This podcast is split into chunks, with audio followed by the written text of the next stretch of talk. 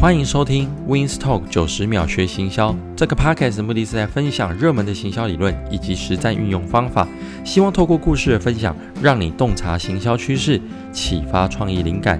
第九集：价值阶梯创造高营收。网络行销手法常常被吹捧成多有革命性，但如果你拆开来细看，其实跟一般的行销手法非常相似。不论你用的是旧媒体还是新媒体，其实推销自己的产品或服务的本质都是一样的。例如，我要把产品卖给谁？我的客户哪里找？我要用哪种诱饵吸引他？我要协助他达到什么样的结果？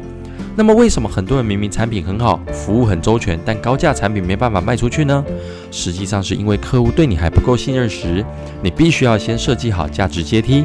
我觉得《Dotcom Secrets》这本书的作者 Russell Brunson 讲得非常好，他用一家牙医诊所案例说明：第一阶，提供免费洗牙服务，势必可以招来很多客户想要洗牙，毕竟洗牙与免费都相当有吸引力，而且需要。客人进门时，第二阶，医师会问客人：“你牙齿怎么这么黄啊？”这样可能会影响你的商务形象哦。我们要提供美白服务，你要不要试看看呢？这时候你可能就无意识的答应了，因为不会有人希望一口烂牙齿吧。第三阶，因为你与这位医师产生了信任感，若之后想要做牙齿的矫正、牙齿的手术，你会找一个完全不认识的医师吗？我相信你会找他，因为你他帮你服务过。更高端的医师在你来诊时，早就已经偷偷把订阅制服务的概念深植在你的脑海。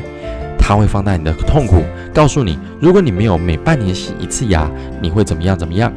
那么你觉得他会缺业绩吗？它的营收会不会增加呢？所以当一个行销活动出来时，你一定要去思考价值阶梯的完整性，才能创造出高营收。希望这期节目能启动你的行销 WiFi，请持续追踪我的 Podcast 哦。我们很快再聊。